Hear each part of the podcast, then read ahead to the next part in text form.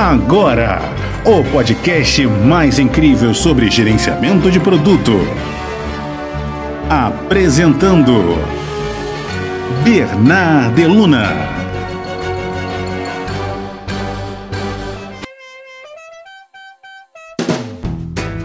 Então a Helvética e a Times New Roman entraram no bar. Saiam daqui agora mesmo, gritou o homem no bar. A gente não serve o seu tipo.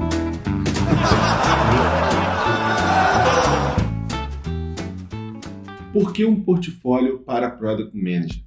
Diferente de um portfólio de design, o portfólio de um PM não chega a ser tão visual, mas também é voltado para mostrar resultados que você colheu com suas últimas empresas ou produtos.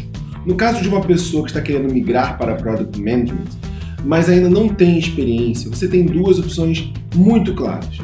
Utilizar resultados que você conquistou em outras áreas antes de investir nessa migração de carreira, caso você tenha vindo de uma outra área, ou utilizar resultados que você conquistou em um projeto paralelo, side project. Reunir essas informações fará você se destacar perante outros candidatos, pois eles não terão um track record. O que, seria isso? São dados que mostrem algum tipo de eficiência no campo de batalha, ou seja, no histórico. Caso, ainda assim, você não se sinta confortável ou não tenha tempo ou energia para criar e lançar o seu novo projeto, para gerar esses indicadores e essa documentação, você tem uma menos incrível, mas ainda assim é uma alternativa analisar um produto já existente, um produto que não é seu, com pesquisas, análises, sugestão de melhoria, ideias de funcionalidades, priorizações em cima da lista que você definiu e até mesmo quais são os indicadores de sucesso para esse produto, mesmo ele sendo de outra empresa. Esse é o famoso fake it until make it, que é o falsear até realizar, se a gente for botar isso para português, ou finja isso até fazer isso. É, é mais legal você usar o fake until make it. Um, não é prático o suficiente para competir em termos de execução, tá? Então, você se comparando com uma pessoa igual a você, que tenha um side project, ou que ela realmente já tenha trabalhado em outra empresa, em outra área, é claro que essa parte de você analisar um produto terceiro que você não se envolveu diretamente, não tem a mesma força, não é tão incrível quanto. Mas pode mostrar os seus grandes poderes de análise comunicação, argumentação, que pode sim render uma oportunidade na seleção dessa posição. Exemplos de informações que você deve colocar em um portfólio. Bem simples, olha esses highlights e destaques que eu tenho sobre o trabalho que eu realizei na Bunny como CEO. Definir a estratégia de produto e visão de longo prazo da empresa. Criei e priorizei o, back, o Product Backlog, levando em consideração oportunidades de mercado, competição com outros players e melhorias contínuas de produto. Também capturei investimentos, três rodadas bem-sucedidas, e fui responsável pelo gerenciamento e relacionamento, como reportes trimestrais, comunicação de novos rounds de investimento e muito mais. Guiei o trabalho do time de Customer Success e do time de recrutamento, que eu era o supervisor direto, utilizando acompanhamentos constantes de one-on-one, né, são, depois quem quiser procura o que é one-on-one, e OKRs, para performance review. Então, com isso, a gente conseguia melhorar a performance de todo mundo que trabalhava diretamente comigo.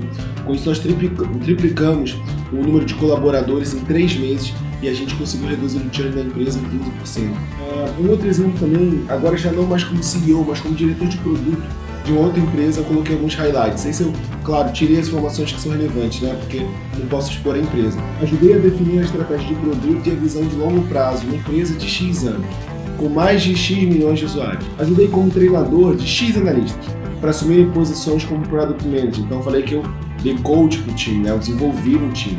Criei o primeiro time de UX, liderei a criação de processos de design, assim como pesquisas e um grande projeto de design system. Então, mostra que você consegue pegar planejamento, você consegue uh, se envolver com outro time que não é um time direto, então é bem interessante. Ajudei a empresa na migração para squads e tribos, né? squads e tribes, se você preferir, ajudando na definição de propósitos, além de liderar times multidisciplinares a trabalhar em uma cultura data-driven. Então, um, como eu trabalho muito com dados, eu gosto muito desse pensamento baseado em hipóteses, baseado em indicadores, é, eu levei isso, eu ajudei a levar isso para a empresa, não levei sozinho, claro que foi um esforço de muitas mãos, mas ajudava exatamente a fazer o papel de liderança, evangelização, de cultura da empresa. Então, entenda que são coisas que você traz, que a gente chama de resultados que você traz, que você levou para a empresa ou que você contribuiu para levar isso para a empresa. Para você que está começando ainda não tem um produto paralelo ou experiência outra empresa, os seus highlights, se você for trabalhar com um produto terceiro que não é seu, pode ser algo como rodei uma pesquisa com X usuários do produto, ah, rodei e documentei técnicas como mapa de afinidade, validação de problema, jobs to be done, ah, mapa de empatia para apresentar propostas de melhoria no produto. Defini um roadmap responsivo para os próximos três anos da empresa. O roadmap para os próximos dois quartos foram mais detalhados, utilizando a abordagem de um outcome roadmap tá? que é um roadmap que ele é feito por, não por feature, sim por resultado. Tá? Quem quiser saber um pouco mais sobre isso, é bem legal. Todas as tarefas do Product Backlog desse quarto estão devidamente priorizadas, usando a matriz RISE, que é uma matriz bem famosa de priorização.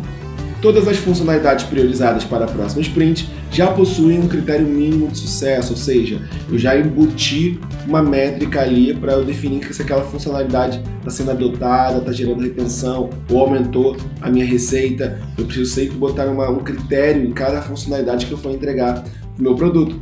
Então essa lista, ela é uma lista para quê? Para um produto que não é seu e você mostra o dever de casa que você fez para você mostrar que você conhece as coisas, né? Perceba que o produto não precisa ser seu é, para isso acima que eu acabei de falar seja feito. Você está tomando decisões com base nas informações que você tem, mesmo que isso seja um pouco superficial. Qualquer recrutador ou líder de gestor de produto que tiver acesso a essas informações, com os devidos documentos anexados, entenderá que você sabe teoricamente gestão de produto e se esforçou ao máximo para executar o mais próximo do que essa posição pede.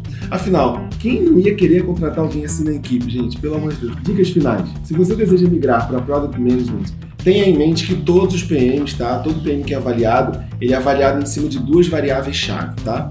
A primeira é outcome. Outcome significa resultados, então resultado do que você já executou.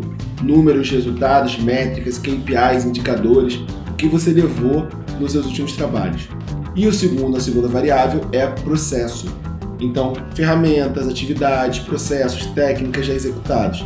Então, estamos falando de documentação, fluxos, responsabilidades e rotinas de trabalho. Você mostra então o que você já viveu, para mostrar que você já tocou algumas coisas, mesmo que você não tenha mapeado, documentado acesso ao resultado propriamente dito.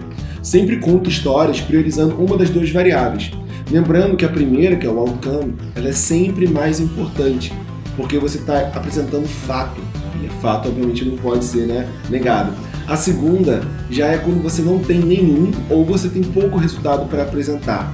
Lembre-se, o fato da primeira ser mais importante não quer dizer que a segunda não tenha seu valor, ok? Utilize se você precisar. Segunda dica: não deixe de documentar a sua rotina de trabalho. Um bom Product Manager tem que ser capaz de tomar notas de tudo, desde o problema, ideias de solução, experimentos a serem realizados, resultados positivos e negativos, tomadas de decisão e muito mais. Então, se você ainda não tem experiência, comece a documentar a sua rotina de aprendizado em um blog ou até mesmo em redes sociais. Compartilhe na internet sua jornada de aprendizado. Elas não só vão te ajudar a escrever boas histórias, como poderão te dar visibilidade para um próximo contratante. Você quer um exemplo sobre isso? Depois você acessa a minha newsletter lá no meu e-mail que você deve ter recebido e lá tem dois links que você pode acessar de duas pessoas que eu quero mostrar posts e como elas criam conteúdo e como os conteúdos em um ano, dois anos de trabalho conseguiu mudar a vida delas. Tenho certeza que o conteúdo foi, foi vital para isso. Dá uma olhadinha lá que vocês vão gostar dos links. Terceira e última dica. Não seja egoísta. Não é problema você escrever no seu portfólio que você fez isso e aquilo em primeira pessoa do singular, né? Eu fiz. Mas se não for uma tarefa diretamente liderada ou executada por você, use nós. Ou especifique, ajudei a implementar, então quer dizer que você foi uma peça de um grupo. Então, seja humilde e bem estratégico na hora de usar essa palavra. Caso você esteja apresentando oralmente o seu portfólio para um recrutador ou recrutadora, não repita em primeira pessoa dos singulares feitos. Fala sempre no plural. Isso mostra mais empatia e mostra que você é uma pessoa de time. Isso conta muito na hora das pessoas gostarem ou não de você. Para você arrebentar então no desafio de ter sua primeira oportunidade como Product Manager, comece criando um backlog pessoal sobre tudo que a gente conversou nesse episódio. Coloque as tarefas dos estudos, as tarefas que são dependentes de outras tarefas e principalmente não esqueça de documentar toda essa jornada, tá bom? E se você quiser mesmo se destacar para virar PM e aprender as melhores técnicas de gestão de produto, um spoiler. No meio, no fim, mais ou menos, meio ali, fim de março, eu vou abrir uma nova turma do curso de produtos incríveis. Fica ligado! Até lá!